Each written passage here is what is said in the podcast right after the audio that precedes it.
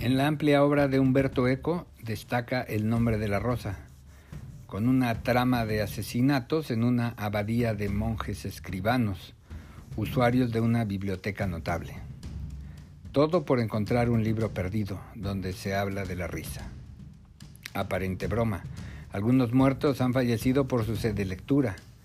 Al pasar el dedo por las hojas para seguir leyendo, se han envenenado con la ponzoña colocada al extremo de la hoja, vista la usanza de la época para cambiar de página.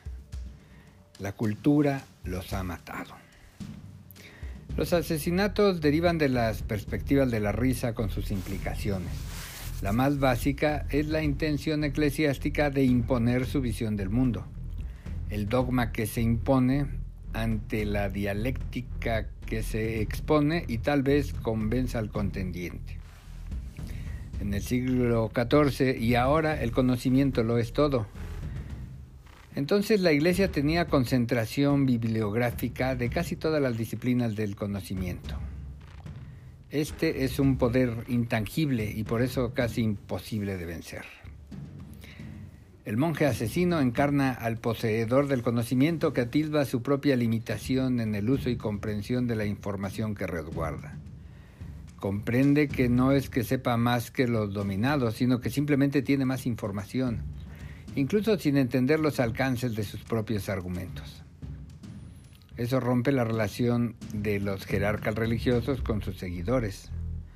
Hace prescindibles a estos últimos celosos guardianes del orden inamovible. No importa que de vez en cuando se vistan con el disfraz de la compasión y la crítica del abusivo, incluso si es de su propia oligarquía, mientras no se modifique el orden social o se ponga al servicio del pueblo el dinero recabado en nombre de la contrición, seguirán siendo palabras. Esta preocupación por encerrar la información resulta parecida al aparente alcance de las leyes por cualquier persona interesada. El poder que hace unas décadas representaba la tenencia de la información jurídica y que limitaba la acción del ciudadano no solo ante la imposibilidad de interpretar la ley, sino de desconocer los mecanismos para ejercer sus derechos.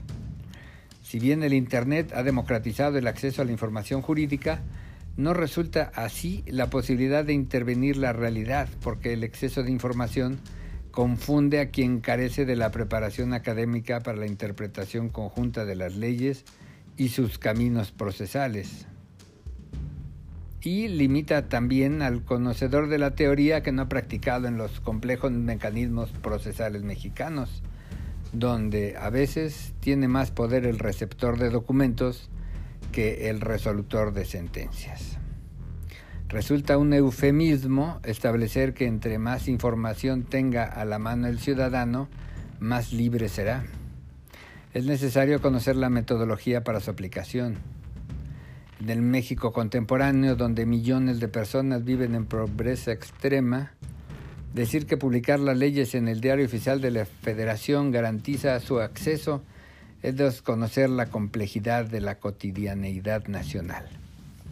La supuesta democracia informativa en sí misma entorpece al ciudadano que carece de herramientas para abarcar todas las legislaciones o lograr su interpretación conjunta.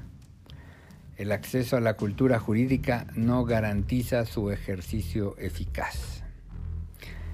El nombre de la rosa, entre otras propuestas, es una crítica a la inmovilidad social basada en la imposición y el miedo, en la violencia ejercida y la certeza del dominado de que no tiene posibilidades para conseguir la mejoría espiritual prometida.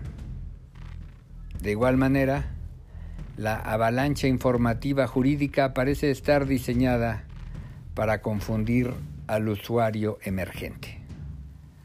Gracias y hasta la próxima.